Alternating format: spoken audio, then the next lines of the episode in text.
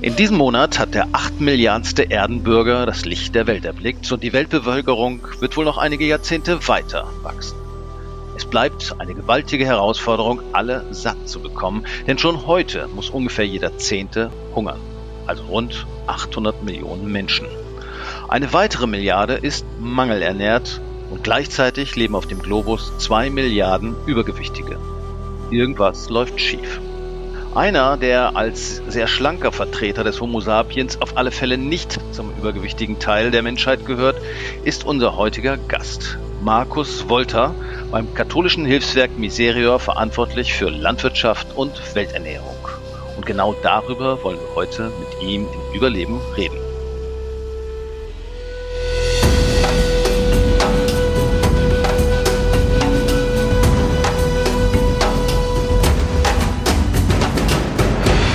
Hallo Markus, schön, dass du dir Zeit genommen hast. Hallo Jörn, vielen Dank für die Einladung und die tolle Anmoderation. Ah, gut.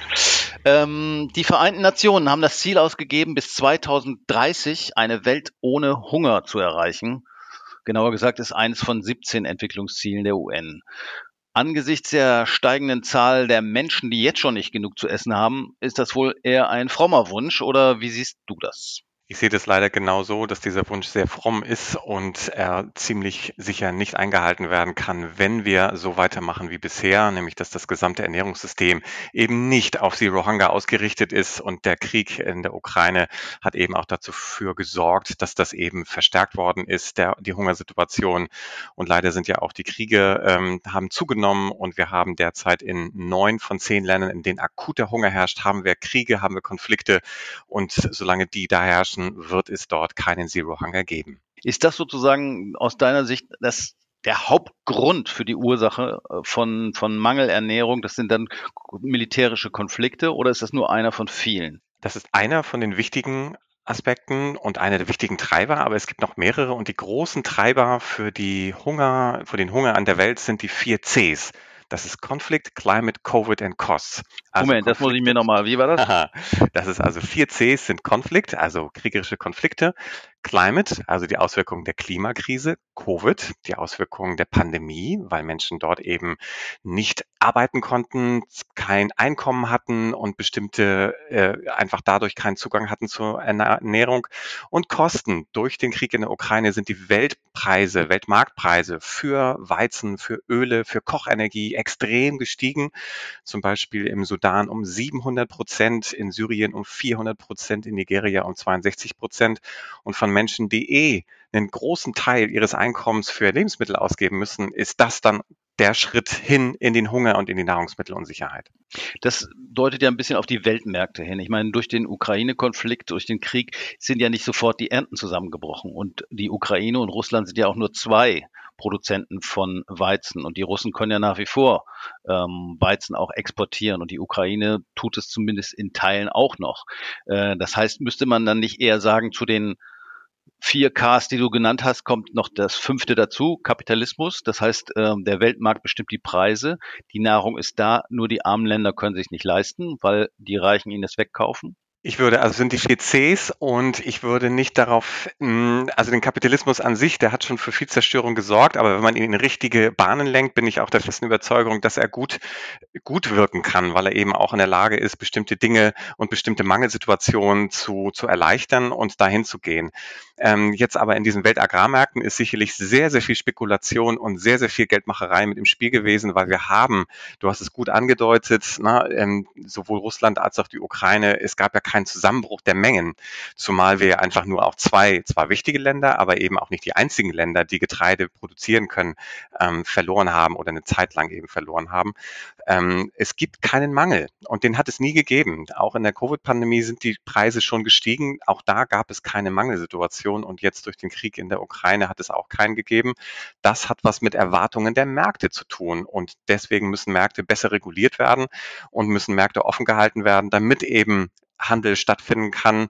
Jetzt hat die EU zum Beispiel deutlich mehr Getreide exportiert in den letzten Monaten eben und ist eingesprungen mhm. ähm, für Ukraine, für Russland und konnte eben da den Teil der Mangelmengen, der Mindermengen, die eben derzeit äh, gekommen sind, ausgleichen.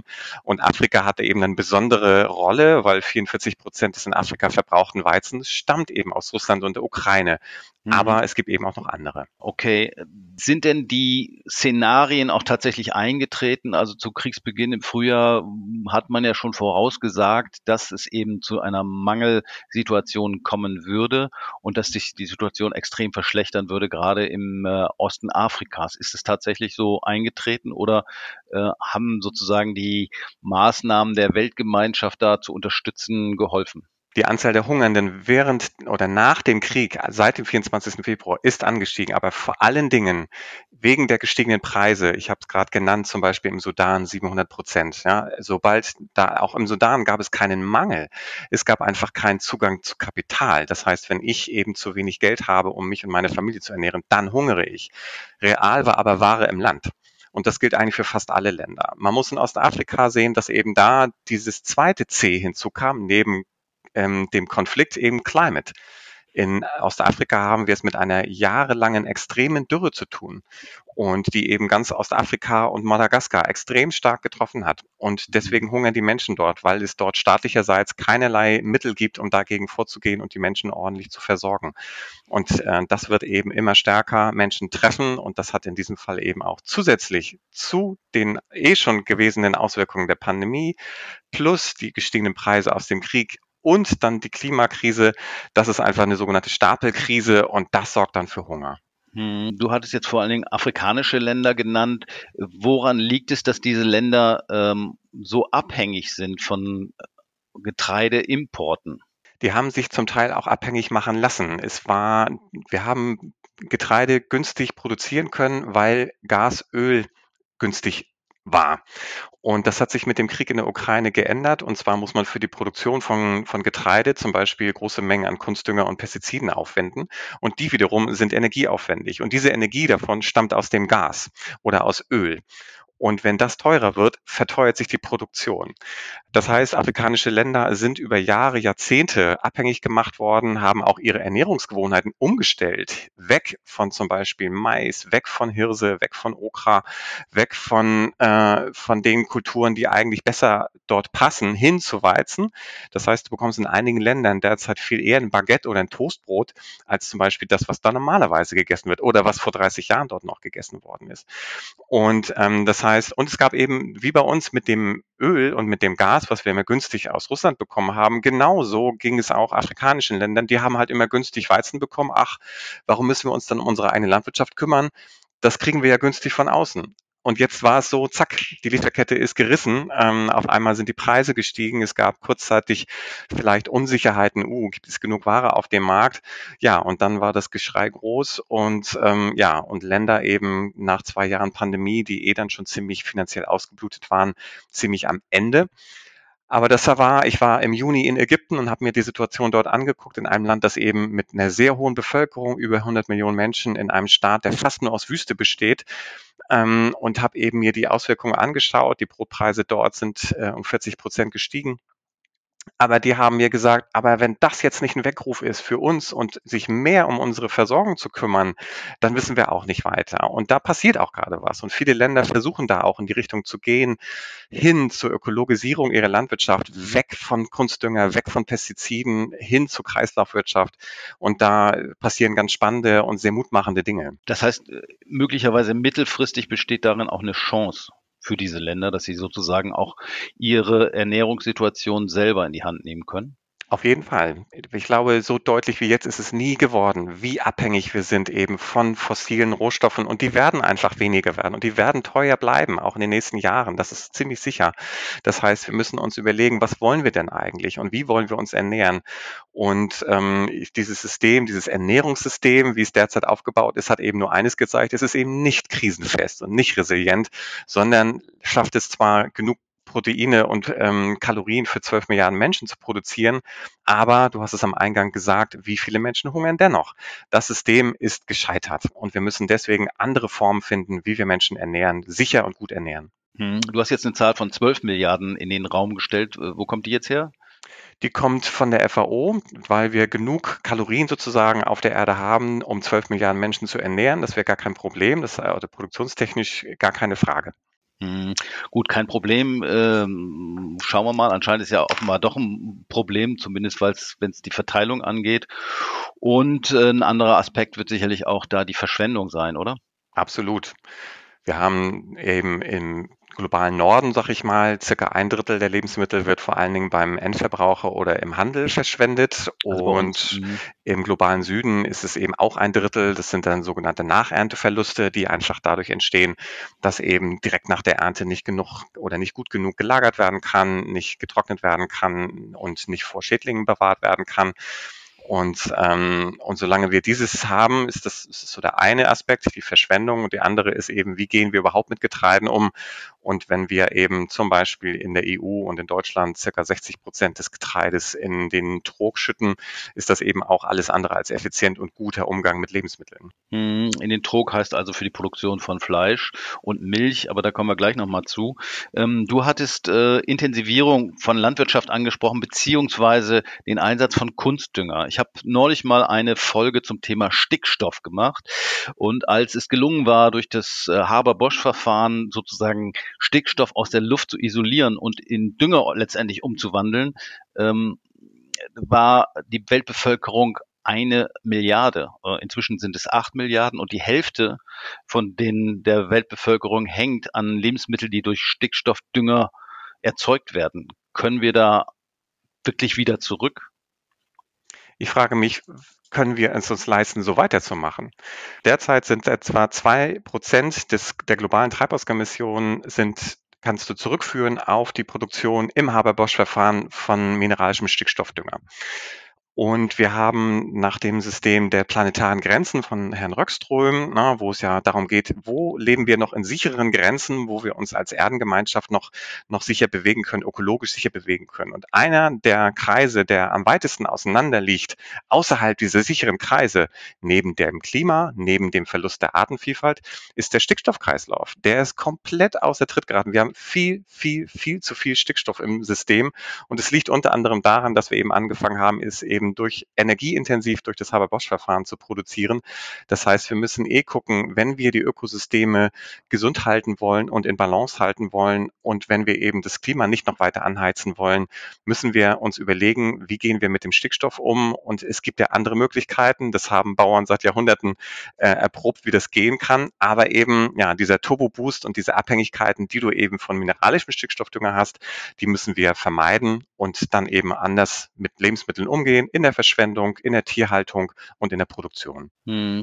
Nochmal, ähm, wenn wir aber sozusagen weniger intensiv produzieren, brauchen wir doch auch mehr Fläche. Man sieht es ja beispielsweise in Lateinamerika, da wird ja extensiv teilweise gewirtschaftet, aber man holzt den Wald ab, um da ein paar Rinder drauf zu stellen. Äh, das kann ja auch nicht die Lösung sein. Genau.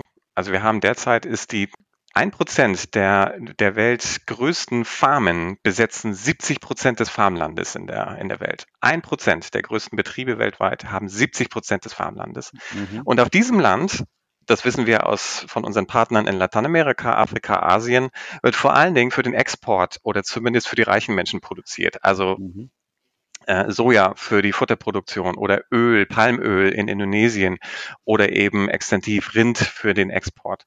Mhm. Ähm, das ist alles extrem ineffizient und vor allen Dingen nicht, dient nicht dazu, die Lebensmittelsicherheit der lokalen Bevölkerung zu stärken. Und daher haben wir in diesen Strukturen ganz, ganz große Probleme und ähm, deswegen müssen wir sicherlich auch über die Landnutzung reden, ja, damit wir eben die Gebiete schützen, die eben hoch an Artenvielfalt sind und die wichtig sind für zum Beispiel Ökosystemleistungen wie das Klima oder Grundwasserschutz, damit das eben nicht über die Wupper geht. Also das fünfte C oder K, Kapitalismus, spielt sicherlich auch eine Rolle, äh, wenn man sich das Ernährungssystem anfügt, zumindest was die Ungerechtigkeit der Verteilung angeht. Scheint mhm. mir zumindest so. Momentan ist das so, gar keine Frage, ja.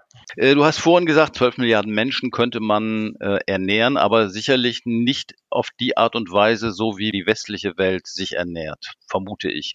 ich du hast vorhin schon gesagt, dass ein Großteil des Ackerlandes, auch hierzulande, für den Trog, also für die Produktion von Tierfutter äh, draufgeht und da müssen wir sicherlich dran schrauben. Da müssen wir auf jeden Fall dran schrauben. Wir, wir haben eben einen zu hohen Fleischkonsum und viele Wissenschaftler gehen davon aus, wir müssen unseren Fleisch, Milch- und Eierkonsum um ja, 50 bis 75 Prozent reduzieren, alleine um die Klimaziele einzuhalten von Paris.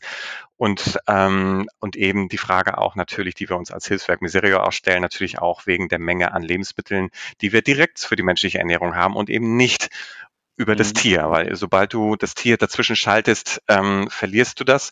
Das gilt natürlich nicht für Weideland und das gilt nicht für Reststoffe, ähm, die es natürlich auch noch gibt und die auch super sinnvoll sind. Und deswegen ist die Kuh so genial oder Ziege oder Schaf, also alle Wiederkäuer, die können nämlich ähm, für uns nicht verdauliches Gras in wertvolles Fleisch und Milch umsetzen.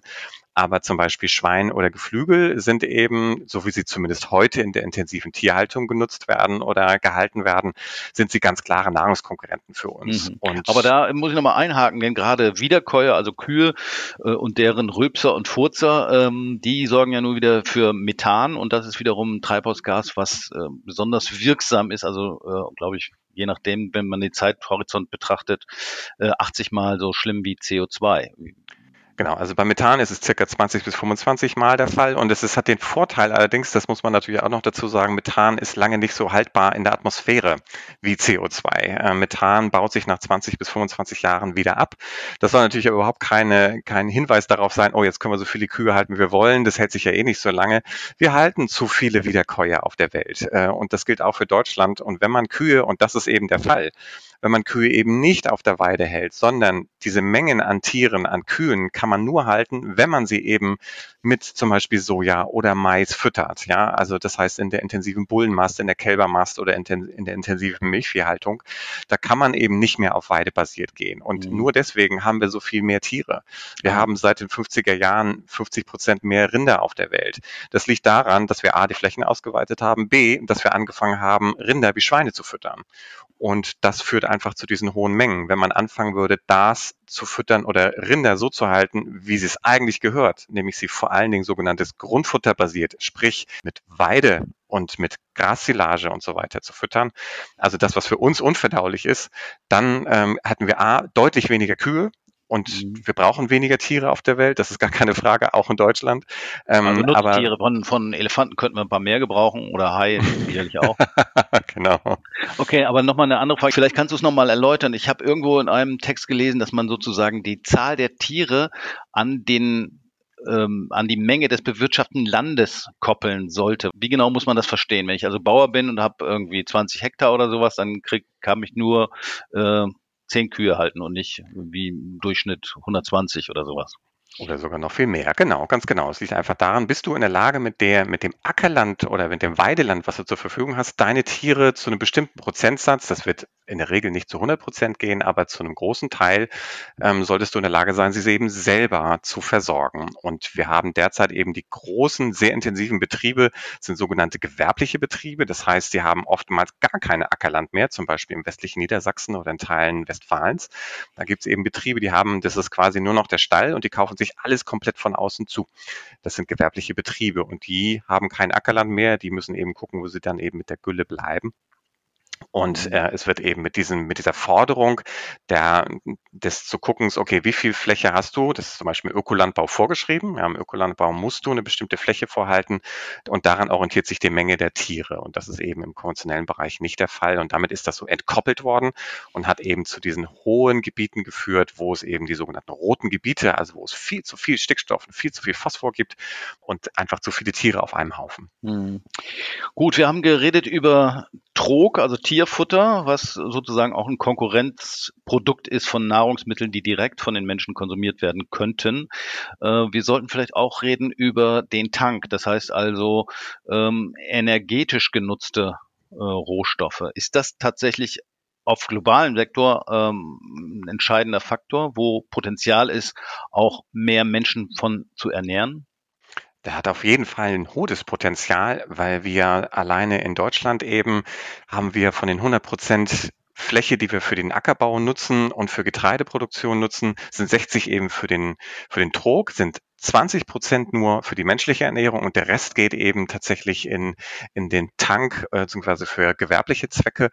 Und äh, das ist in den USA noch viel extremer. Zum Beispiel die Maisanbaufläche dort für die Ethanolproduktion, also auch für den Tank, sind 50 Prozent. 50 Prozent des Maises in den USA gehen in den Tank. Und mhm. äh, Präsident Biden möchte das sogar noch ausbauen, mhm. um sich ab unabhängiger zu machen vom russischen Öl. Zuckerrohr wahrscheinlich auch in Brasilien, oder? Palmöl? Genau, da geht es eben um, also vor allen Dingen Zuckerrohr in Brasilien ist ein Riesenthema, die das auch versuchen voranzutreiben. Also das ist ein, ein großes Problem, wobei die Tierhaltung eben rein von der Menge her deutlich, deutlich mehr ist. Aber ja, jetzt sind viele Länder auf den Trichter gekommen, hey, damit können wir uns ja voll unabhängig machen von russischem Öl. Prima, bauen wir doch Zuckerrohr oder Mais oder, ähm, oder so an.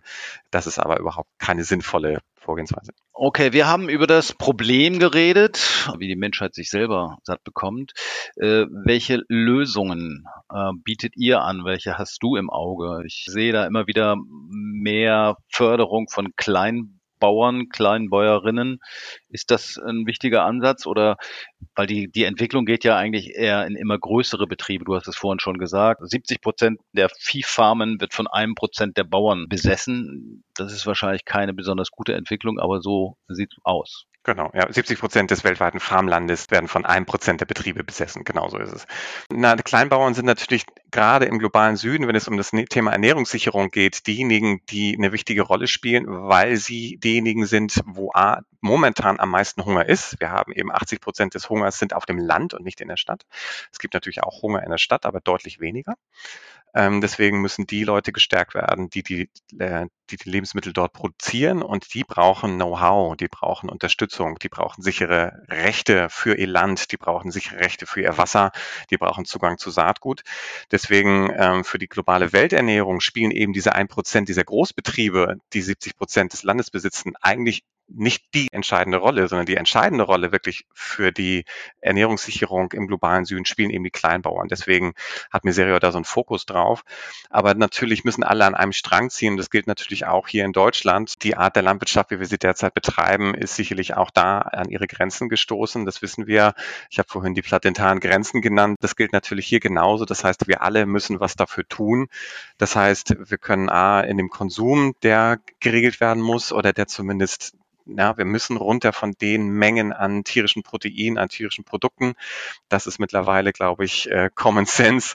Ähm, und wie erreichen wir das über den Markt? Na, da kommt wieder der Kapitalismus ins Spiel. Ich bin der festen Überzeugung, wir haben jetzt versucht, lang genug Menschen zu erzählen, dass es doch nicht so gut ist und du, du, du, du darfst nicht so viel Fleisch essen, halte ich mittlerweile nicht mehr für zielführend, sondern wir sollten einfach da staatlicherseits wirklich einen klaren Anreiz dafür schaffen und eben so faire Ernährungsumgebung schaffen, sodass eben das Gesunde, das, das klimatisch, das energetisch bessere Essen, nämlich das pflanzenbasierte ökologische Essen, deutlich leichter zu erreichen also ist. Also eine Finanzschraube drehen und nicht unbedingt mit dem Ordnungsrecht, äh, sondern sozusagen mit finanziellen Instrumenten wie Steuern, Abgaben etc. Zum Beispiel. Äh, das genau. wäre sicherlich ein Ansatz. Aber nochmal ein Einwand. Wir haben vorhin über äh, Lebensmittelverschwendung geredet und sozusagen Nachernteverlusten. Mhm. Das können doch Großbetriebe viel besser organisieren. Also wenn jeder Kleinbauer da irgendwie seine eigene Kühlanlage haben muss, damit seine, seine Ernte nicht vergammelt äh, und eine sinnvolle Weiternutzung von Reststoffen, sei es zum Beispiel energetische Nutzung, das können doch große Betriebe viel besser.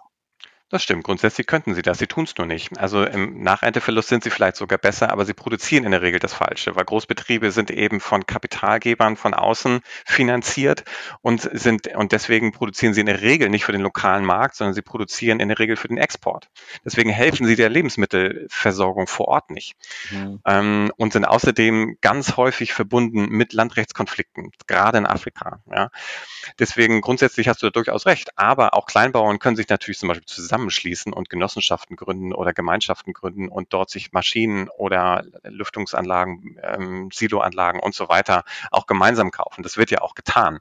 Nur dafür mhm. braucht es eben Kapital, dafür braucht es Unterstützung, dafür braucht es Know-how, dass eben das auch gemacht wird. Aber in vielen Ländern im globalen Süden wird Landwirtschaft ja, weil es nicht so viel Wähler bringt oder weil sie eh einfach von den, von den, von den Eliten verachtet werden, werden die nicht gefördert, seit Jahrzehnten nicht. Und deswegen hängen die da rum ähm, quasi unterfinanziert, unterkapitalisiert und ähm, genau dann sind diese Probleme, die wir da haben, eben da.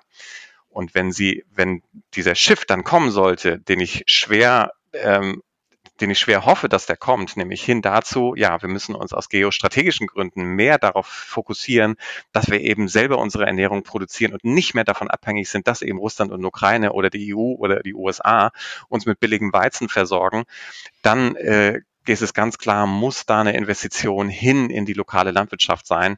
Und da gehören kleinbäuerliche, aber eben auch mittelgroße Betriebe dazu. Okay. Ein Thema habe ich noch vergessen. Gentechnik. Darüber sollten wir vielleicht auch mal noch reden. Also vor 20 Jahren war das irgendwie stärker, finde ich, in der Diskussion. Man hatte große Ängste, was die Risiken angeht. Hat man auch vielleicht heute noch. Teilweise hat sich durchgesetzt, Gentechnik. Also wenn ich nach Lateinamerika gucke, ich weiß nicht, 70, 80 Prozent des Sojas dort ist, glaube ich, schon gentechnisch verändert. Ähm, in anderen Bereichen hört man eigentlich gar nichts mehr davon. Wie seht ihr das als Entwicklungsorganisation? Kann das einen Beitrag leisten? Sind die Risiken zu groß oder ist es nur ein weiterer Schritt der Intensivierung der Landwirtschaft, die uns nicht weiterführt? 1996 hat man angefangen mit den ersten gentechnisch veränderten Soja in den USA. Und die Versprechungen, die damit einhergingen, waren, wir können mit diesem Verfahren A schneller Zuchterfolge erzielen und B den Welthunger bekämpfen und C können wir dann die Probleme, die wir haben mit Trockenheit, mit Versalzung, die können wir damit lösen. Jetzt haben wir 2022 und all die Versprechungen, die gekommen sind, sind nicht eingetreten. Das, was es derzeit gibt, sowohl mit der klassischen Gentechnik als auch jetzt 2012 gibt es ein neues Verfahren, das heißt CRISPR-Cas und das ist sogenannte neue Gentechnik. Ein bisschen sanfter, glaube ich. Man baut da nicht irgendwie äh, Lachsgene in Tomaten ein oder so. Ja, genau, genau, genau. Es ist, äh, vorher war das das sogenannte Schrotschussverfahren. Da hat man quasi irgendwie alles äh, und äh, zufällig ist dann da was entstanden und beim CRISPR-Cas kann man eben etwas genauer arbeiten und und ist eben so am, am zielgenaueren äh, dabei. Allerdings ist eben auch das schon wieder so, dass die, die Industrie, die dahinter steckt, die das sehr stark vorantreibt, auch sehr stark sich mit Patenten abgesichert hat, ähm, dieses auch nach wie vor schuldig geblieben, irgendwelche Ergebnisse zu liefern, die sagt, so ja, wir können da wirklich dann den Welthunger mit bekämpfen, sondern auch da sind die ersten Pflanzen, die es damit gibt, sind zum Beispiel eine, eine Tomate, die halt eine längere Lebensdauer im Regal hat zum Beispiel oder die, die bestimmte andere Aspekte haben, die vor allen Dingen für den Lebensmittelhandel da sind, aber nicht dafür da sind, um, um Bauern besseres Arbeiten zu ermöglichen. Mhm. Das heißt, diese Versprechungen sind nach wie vor wieder leere Luft. Und ähm, grundsätzlich ist die Technik hoch faszinierend, aber die Versprechungen und vor allem die Abhängigkeiten, die damit einhergehen, ähm, sind dieselben und es hat sich nichts geändert. Das heißt, Kleinbauern werden nach wie vor nicht, und ne, da ist ja der Hunger, die haben die größten Probleme. Also, und die werden sicherlich von solcher Technik überhaupt nicht angesprochen. Das ist auch nicht ihr Ziel, weil mit solchen Menschen kannst du kein Geld machen. Ihr konzentriert euch sehr stark auf äh, die Stärkung von kleinen Betrieben, kleinen Bauern. Das ist sicherlich wichtig. Aber wie sieht's aus auf einer etwas höheren Ebene? Also Bio in Deutschland ist ja so ein bisschen auch aus der Kleinkrämer-Ecke raus ähm, und in die Supermärkte rein. Das heißt aber, die Produktionsstätten sind wahrscheinlich auch größer geworden. Wie siehst du da den Ansatz? Kann man nicht vielleicht auch die großen Betriebe in irgendeiner Form, äh, sei es in Deutschland oder sei es im Ausland, ähm, optimieren, sagen wir mal. Auf jeden Fall kann man das. Ne? Die ökologische Landwirtschaft oder wir nennen das im globalen Süden, heißt es dann ganz oft Agrarökologie. Das ist im Prinzip Techniken des ökologischen Landbaus, also sprich der Verzicht auf Gentechnik, der Verzicht auf mineralischen, mineralischen Stickstoffdünger und der Verzicht auf chemisch-synthetische Pestizide. Ähm, aber das ist es eben nicht nur, sondern es ist eben noch weitergehend. Und da kann man natürlich auch größere Betriebe mit, mit bewirtschaften, sehr erfolgreich bewirtschaften. Und deswegen ist diese Förderung bei allen unseren Projekten seit 20 Jahren beim Miserior, ist das eben vorgegeben und mit sehr, sehr großen Erfolgen. Und auch in Deutschland kann man das machen. Und bei meinen Dienstreisen erlebe ich eben genau diese Betriebe, die ökologisch wirtschaften, die im Prinzip fast dieselben Erträge haben wie unter chemisch intensiven Bedingungen, ähm, aber eben ohne den Zukauf von Dünger und eben ohne den Zukauf von außen und in der Regel danach finanziell als auch gesundheitlich, als auch von der Qualität ihrer Produkte besser dastehen als vorher. Und das macht mir sehr, sehr viel Mut. Mhm. Wenn ich in Asien und Afrika unterwegs bin, erlebe ich Bauern, erlebe ich Partner von uns, die so voller Hoffnung sind und so voller guter Ideen, wie man diese Probleme lösen kann. Und eines davon ist zum Beispiel das des Agroforstes, wo du eben anfängst, nicht nur Ackerbau zu machen, sondern eben auch forstliche Nutzung, also Sträucher, Bäume und so weiter und Ackerbau zusammenzubringen, zusammen mit der Tierhaltung. Und das sind so krisenfeste Betriebe, die auch in der gesamten Pandemie und jetzt auch in der Klimakrise gut überleben und genug zu essen haben für sich und ihre Familien und bis zu elf Monate im Jahr wirklich autark leben können. Das macht mir ganz, ganz viel Hoffnung. Ähm, und diese Geschichten, die gilt es hier zu erzählen. Agroforce, erzähl noch mal ein bisschen. Also man versucht sozusagen stufenweise den Acker aufzubauen, dass man eben nicht nur Kartoffeln unten hat, sondern daneben dann noch irgendwie ein paar Sträucher, wo man irgendwas anderes erntet und dann daneben dann noch ein paar Bäume äh, und sozusagen stufenweise dann erntet zu unterschiedlichen Zeiten, die eine bestimmte Versorgung dann sicherstellen. So ist es, ganz genau. Ist das aber nicht auch eher was für Kleinbetriebe oder kann man sich sowas auch im großen Stil vorstellen? Das gibt es auch in größeren Betrieben. Das muss jetzt nicht nur so klein sein, aber es ist erstmal natürlich gedacht und kommt sehr stark aus Lateinamerika. Dort ähm, ist das entwickelt worden und ist eben extrem erfolgreich, hat sich in den letzten Jahren wirklich sehr stark äh, geze gezeigt, wie stark die performen können, diese Betriebsgemeinschaften.